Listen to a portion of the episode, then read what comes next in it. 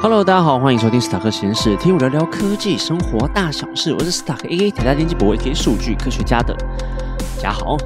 我今天想讲的东西是民意调查，可能现在在这个时间点上比较敏感，大家一定会觉得我就是在讲总统大选的民调、数据民调嘛，打电话、手机等等。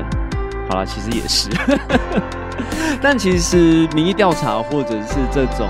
访谈啊，还有问卷调查，它其实是在对了解公众对于政治、经济、社会或者是各种问题下做的一个简单的调查方式。那个手段呢，是透过于网络啊、电话或者是书面，叫你用纸本勾选有没有，然后采取对民众啊，采取那种大量的样本数据做抽样问卷的调查。以统计学来说，大家都知道统计学，统计学。应该是相较，应该是相对客观的啦。可是大家也在这几个月，很多呃台面上的人常那边说什么哦，这个民调不准，那个不准。尤其最近某候选人、某一号候选人的民调远低于，不能说远低于，应该说。他们在那种传统民调啊，比如说我们刚刚讲的打电话或者是手机市话或者是手机民调，它落后于啊，感觉要怎么讲那么隐晦吗？好啦，就柯文哲的民调就是会低于侯友谊了。很多的年轻人或者是轻柯文者的媒体呀，或者是他的信众者，就跳出来说，包括他自己就觉得这个民调可能不准，因为现在。传统的那种民调方式，导致于没有办法抽样到年轻人的数据。那我像跳不到会不会太快？我就在想说，到底我要怎么来介绍民意调查，让大家更了解这个部分？因为我在跟一些不是做科学数据啊，不是做这种科学数据比较文主艺术学艺术的同学朋友，在跟他们聊这些事的时候，他们其实就会以。电视上说的一套，变成他们的想法，会觉得这些都是假的，然后这些东西都不是科学，是伪科学。我在跟他们聊天的时候，就在强调说，数据不准，它还是科学。他们可能会利用里面的某些手法，然后来去微调，来去微调他们呈现出来给你的数据，但。它还是科学，它跟中国对岸那种直接把数字踢上去的那种方式是不一样的。因为前几年其实很有趣的是，是中国 GDP 还是什么数据啊？它每一次出来的时候都是成等差数列，比如说一直加二加二加二上去，哪一种东西叫做假数据？它是直接 key 的。但是民意调查。有些人觉得假的原因，不是因为他直接 key 数据，而是因为他采样的方式，还有他收集资料的方式，或者是他问卷的设计，导向了某种结果。这种结果有可能跟最后的呈现结果是不一样的。但如果以这一次的总统大选，或者是某一些调查出来好了。它有可能会改变人的想法，因为人类的情感其实很容易被一些资料啊，或者是呈现方式所左右。这个就是我们今天要探讨、跟大家介绍一下的东西了。民意调查、舆论调查这些科学 这件事情，到底有哪些因素放在里面呢？通常我们谈到民调的时候，我们通常在讲的是一种统计方式，从样本的采样里面推断出一整群人，或者是这一个群体里面他们的多数意见或观点是什么。民调的第一原则就是样本是随机性，在某些地区里面随机挑选一些人，然后出来问取他们的意见。那第二个因子就是样本的代表性。你随机上一步，你随机抽出来的那些人，他们就会有一些因子啊，比如说年龄、性别、种族、居住地，在总统大选可能还会有政党取向等等。这个随机取样的样本代表性比例啊，还有统计出来的数据结果，就会有一张图表来显示说，到底采样的是不是够随机，是不是年龄层、性别、种族、地区，或者是你的倾向。是一个比较平均分布，而不是全部集中在某一个倾向。比如说年龄都只集中在十八到二十岁的男性，然后都是台北人，政治倾向都是某一个党派。诶，那这样子就不太随机采样啦，样本代表性也不太够，去足以代表说那一个地区或整个台湾。那第三个因子是问卷的设计，还有提问技巧。通常这个很明显嘛，一定要问卷一定要是清晰、中立、客观的问卷方式。如果不够中立的话，就有点像是误导大家，或者是引导式的让你去回答到某一个答案。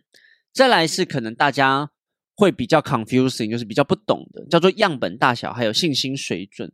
适当的样本大小呢，它确保的是我们最后问卷结果的可靠度的关键因素。那较大的样本呢，提供越高的信心水准。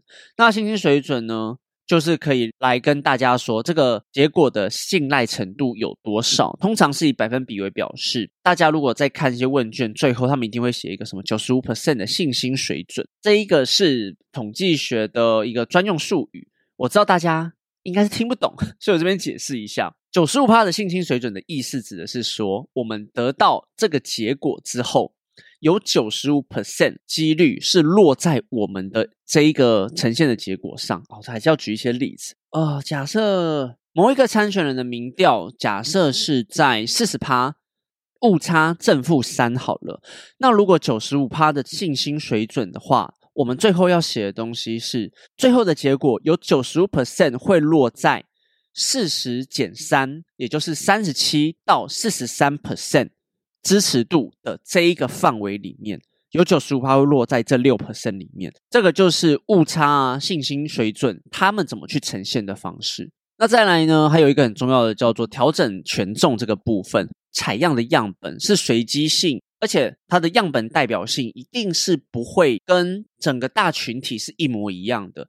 比如说以总统大选的一个民调来说，TVBS、三立、民视等等等，他们做的样本采样。不可能跟台湾人的年龄、性别、种族、政治倾向几乎完全一模一样，不可能，这是不可能的一件事情。所以我们会透过这一个权重的加成，然后来去跟我们台湾这一个样本去比较，呃，matching 会比较相似了，可可能成一个百分比之类的，然后让最后的结果会比较类似。那最后民调或者是问卷，你们做出来的结果怎么去采样的？你们是透过什么样的方式去做这些东西，都要清清楚楚，不然的话，就是这个样本或者是这一个科学的方式，它就会不足以被信赖了。那我们回来讲这一集会怎么样呈现？我自己想了几个问题，所以我等一下介绍完之后，我会想用这些问题来反问我自己，就是我一边当主持人，然后我一边又来回答这个问题。好，那因为现在是在落在选举时间，所以我的举例就还是比较偏向是选举，好不好？就请大家见谅一下啦。好，第一个问题，为什么相同候选人的民调、网络民调、还有市话民调，或者是手机的民调，差距会这么大？其实这个问题还蛮容易去思考的嘛，因为。市话的民调，它播出的号码是透过中华电信的电话簿随机产生的，甚至可以抽特定选区、特定的某些县市的号码，所以它可以代表某一个选区、某一个县市，甚至，呃，它每个县市都打的话是全国的民意。但是网络民调的话，他是把题目放在网络上，可以基于自己的兴趣啊，或者是国内外都可以去回答这个问题。他并没有经过随机，我们刚刚讲的第一个因子随机采样，所以很多的，嗯，很多在做这种统计学的学家不太喜欢把网络民调当成是一个参考性很高的一个方式、一个方法。他充其量只能说。该媒体，不管是自媒体啊，或者是电视媒体，他们的这一个读者的民意调查，因为他们的 TA 实在有可能会很明显、很明确，他其实也可以用透过我们刚刚讲的那种科学方式，把详细的一些因子记录下来啦，比如说年龄啊、性别、甚至形象等等等这些东西。但是很有可能，他们把这些东西记录完之后，是非常偏颇某某一边的，他们的 TA 可能会非常的。极端，那在这种极端值之下，它的代表性就会非常的低。其实这个最好的例子就是像馆长一样，馆长的节目，还有一些啊网络上 YouTube 的节目有没有？他们不是常常在做民意调查吗？百分之七八十都是某一个候选人，但是实际上有可能最后的结果会长那个样子吗？就不可能呢。所以很多人会信以为什么网络节目啊，还有一些电视上他们的民调是准确的，这个就别想了，好不好？不可能的。那我们刚刚讲另外一个是市话跟手机的差距，市话它一样是因为随机采样是中华电信的电话簿嘛，那手机这边也一样，他们随机采样的东西很有可能也会有我刚刚讲的年龄啊，或者是职业教育水平的高低啊，或者是政治本来就有一个倾向的部分，他们可能就本来就不是在中间值。比较会接市话的人偏向于某一边，那偏向接手机的人又会偏向某一边，所以这个随机采样性就是会造成这个民意调查的结果差这么多的原因之一。好，那我要讲第二个问题了。看这样自问自答会不会很奇怪啊？为什么有时候民调比较高的候选人最后没有当选？民调到底准不准？其实这个问题最呃最近最有名的其实是在台南市。我记得是谢龙介跟台南市长黄伟哲那个时候的民调，那个时候的民意调查，黄伟哲都是四五十 percent 以上，然后谢龙介都超级低，什么十几 percent。最后选举的结果，两个人超近的，对，那就很难去跟大家解释说，会不会其实很多人其实想投。想投谢龙介，可是因为看到民意调查差这么多的状况下，想说算了就不出门，或者是直接投黄伟哲之类的。那么回答我们的问题，数据结果本来就不会等于选举预测。大部分的民意调查没有处理那些未表态的受访者，比如说假候选人他的支持度是四十五 percent，乙候选人是四十 percent，还有十五 percent 的人没有回答说他要支持谁，所以最后这十五 percent。全部投给乙方也是有可能的。另外一个部分呢，也是我们刚刚讲的，是在抽样采取的部分，有可能他们没有随机采样的这么高。那回到我们刚刚讲，还有一个因子叫做信心水准嘛，它九十五 percent 会落在那边，也就是说，它有五 percent 是会非常不准的，已经脱离那一个预测了。对，所以大家不要把民意结果觉得就百分之百。觉得一定是选举最后的结果，什么九十五 percent 的信心水准啊什么的，科学都会留一点点的后路。虽然大部分的时候预测，哎，真的好像没错，都是落在那一个百分比里面，可是还是会有少许的时候是整个完全不一样的。那我刚刚讲的那一个例子，像台南市的选举，就是一个非常好的例子。第三题，问卷的题目是不是可以诱导民众回答想要的答案？问卷设计到底是如何影响民调的结果？这一定是可以的嘛，对不对？好像之前郭台铭今年选举也不是今年变去年了，二零二三年的时候，郭台铭就出来说，很多的网络问卷调查都是在诱导民众去回答到偏向某一边的答案。这个答案虽然是是。但有的时候，他们讲出来的这个东西，大家还是要去想想，是不是真的会被误导？因为有的时候结果就是那样。我们会讲说误导，有的时候只是因为我们的立场不同，所以故意要说：“哎，你误导哦，你误导。”好了，我们回来讲，客观公正的调查不会尝试去引导受访者回答特定的答案跟预设立场，所以理论上问卷的措辞啊，要非常清晰，避免模糊还有歧视性的用语。常见的问卷诱导手段，我举一个例子好了。例如，为了防卫我们的国家和抵御中共军事入侵，请问你是否赞成延长兵役？这个问题就是尝试利用民众对于国家安全的担忧，诱导式的要受访者回答说赞成延长兵役的政策。这不是废话吗？对不对？人家都要打过来了，为什么我们不赞成延长？就很奇怪。所以诱导式的问题常常也会有产生疑虑的效果。那我们再举一个例子，比如说有些问卷的前言就会先讲说：“哎，现在的政府很烂啊，或者是某官员很多负面的报道。”最后再问你说，你对这个官员的满意度有多少？啊，这个不就是废话吗？一定是负很多分呢。我前面的前言都看到那么多负面的用词了，我最后当然不会给他很高的分数。所以这个东西啊，我先跳离政治的话，常常大家在做一些产品或者是服务，你们要收钱，最烂的问卷设计就是这个东西，我的东西好用还是不好用？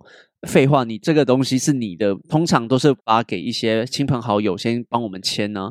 他看到你这个人，认识你这个人，他怎么会说不好呢？所以很多人就是在创业初期啊，就是我我有一些伙伴，他说他自己做了一些问卷调查，八十 percent 都觉得这个产品很好，但是为什么都卖不好？说废话，他谁敢在你面前说这个东西不好用啊？而且。这个东西，而且我们在做问卷的时候，应该要设计一个情境，或者是尽量不要跟我们自己的东西有关系，再去问会比较好。比如说做设计的时候，应该是要问人家的痛点，问人家在做某一件事的时候，他们会遇到什么样的问题或什么样的麻烦。我们绝对不是。把我们的工具或我们的手段拿到他面前，说这个可不可以解决你的问题？这是一个非常不好的呃询问方法了。那如果现在有听我节目的听众，你们有在做类似的问卷的时候，要尽量客观。那再举第二个例子是，呃，定价定价策略最好不要用问卷去问定价策略。我这边就先不多讲，大家自己上网看一下还有哪些定价策略。一个锚定了，锚定就是你跟。你的竞品就是你的竞争对手差不多，那另外一个是你的成本考量，大部分都是用这两个方法去定价的。那很多人会，他们会用一个问卷说：“哎，我这个产品或者这个服务两百块，你觉得贵还是不贵？”他们非常难去定义，好不好？谁知道你这个东西两百块贵还是不贵？所以这样子询问，我觉得参考价值是非常低的啦。好，那这个就是我。跟大家来解释一下，问卷的题目是不是可以诱导民众回答想要的答案？问卷的设计是不是可以影响到结果？这是肯定的。所以啊，问卷这个东西其实美角真的还蛮多的。好，第四个问题，为什么一千多个样本就可以代表全国的民意？这个一千可能不一定啦。会根据每一个民调机构啊，还有各个因子不一样。那其实为什么是一千这一个数字？跟大家介绍一下好了。样本的多寡性和代表性没有绝对的关系，真的是没有。我们先想一下，一个总统选举的民调收集了十万笔资料，但它的样本大部分是涉及北部的五十岁居民以上。对。有没有听到一些关键字？就是我刚刚前面举的例子，它的它就没有随机采样了，它是一个偏激的一个样本，所以即使这个样本数够大，十万、一百万好了，我认为它都不能代表全国民意。所以一个随机采样具代表性的样本，它需要多少数量才可以有一定的信心水准？我跟大家讲，通常啦，在统计学。它多数是落在一零六八这一个数字，然后是会有九十五 percent 的信心水准，抽样误差不能超过三 percent。那这样子的设定是在统计学上说会尽量的逼近于你的大样本的数据，所以至少要一千会比较好。那如果是在做一些创业初期要快速收集问卷的话，我觉得如果是随机调查的话。大概两百到三百会比较好，但是这个东西也是要看说你的整个样本是不是有具代表性的，你不能都只集中在同一个样本下。比如说你在学校做好了，你都找那个某一个系里面的学生，然后都找男生，感觉绝对不行嘛，对不对？然后又找大医生，然后如果你是做一个全校性的服务的话，你这种抽样方式是绝对不行的，好不好？绝对不行。好，第五个设计的问题是。民调报道啊，或者是你们看到一些纸本说九十五 percent 的信心水准，误差值范围在正负三 percent 是什么意思？这个我刚刚解释过了。我刚刚用的例子就是说，总统候选人的某某一个总统候选人民调是四十 percent 嘛，在信心水准九十五 percent，抽样误差在正负三 percent 以下，这个民调的结果要写的是有九十五 percent 的可能性，最后结果会呈现在三十七 percent 到四十三 percent 这个区间里面。那我刚刚有讲个例外哦。有五 percent 是会脱离这个区间以外哦，真的哦。好了，第六个我设计的问题，有三个候选人的时候，他的民调会怎么解读比较好？哎，这个又是有点这一次的问题啦。当我们单一选区有三个候选人的时候，如果不表态的民调受访者比例比较偏高，那这个民调最后的结果很难反映最后真实的情况。跟刚刚我讲的有点像嘛，因为你不表态的民调如果一高，那可能这一个不表态，他们还是会去投票下，他可能就会让某一组候选人的数字脱离最后我们算出来的那一个结果，所以他很难用调查出来的抽样方式支持度预测出最后的结果，那个统计的显著性就会很低了。而且啊。选民也有可能出现策略性投票，就是弃保效应。当我们自己喜欢的候选人好像没有办法当选的时候，会转而支持第二偏好的候选人，以免自己最不喜欢的候选人当选。所以，我们要去解读有多个候选人的时候，要注意那个那个不表态的受访者比例。还有我们策略性投票的可能性到底有到底多寡有哪些？我这边就不多加解释，因为我们这个东西真的没有标准答案。好，再来第七个问题：民调是不是都造假的？干，我都解释到这边了，不觉得民调这个东西或问卷这个东西不确定性很高吗？而且还有一个问题哦。如果接到民调公司或大学学术机构在进行的访谈，会问很多问题啦，一般会问好几分钟。这样的调查会花大量的人力成本啊，还有经费，通常都是有做过科学研究的这种民调。但是会不会真的有假民调在市面上滥竽充数？不敢保证没有。所以我今天讲的那几个因子，如果大家。还有兴趣的话，不知道这什么时候会剪完，会不会我剪完的时候已经大选结束了？通常他们不会花这么多的人力啊，还有科学的方法在做，所以你就看他我们刚刚讲的什么信心水准啊、样本抽样性啊等等等这种东西，然后去思考一下，它到底是真的还是假的？它的抽样性到底具不具那个代表性？那另外还有就是。电话打过去的时候跟人家报假的，我记得好像看到什么四叉猫啊，在外面说哦，我接起来都是说我是支持民众党，我要投柯文哲，我要让他们哭死。看这种东西也是有啦，理论上都已经放在那个三趴里面的啦，正负三趴。好了，我这边最后收尾讲一下下，我讲这一集的动机，其实就是因为跟朋友在聊天的时候，他们真的会觉得都是假的，或者是有坊间做出来那个的民调。那些都不是科学，所以我再重申一遍，民调真的是科学。如果他们有认真的动用人力跟经费在做这件事的话，它真的是科学。但它会不会不准？它会不准，好不好？我们刚刚讲了超多因子的，什么信心水准啊、误差等等等。哎，它不一定是只落差在那个三到六 percent 哎。我们刚刚有没有讲那个未表态的人数？如果很多未表态的话，它全部灌票在某一个候选人身上的话，那个差距会极大。所以。怎么看懂一个科学数据很重要。如果我讲的不清楚，你还可以去 Google，或者是去问 GPT，好不好？很多方法可以让你去知道。那这边就是小小的跟大家介绍这个东西了。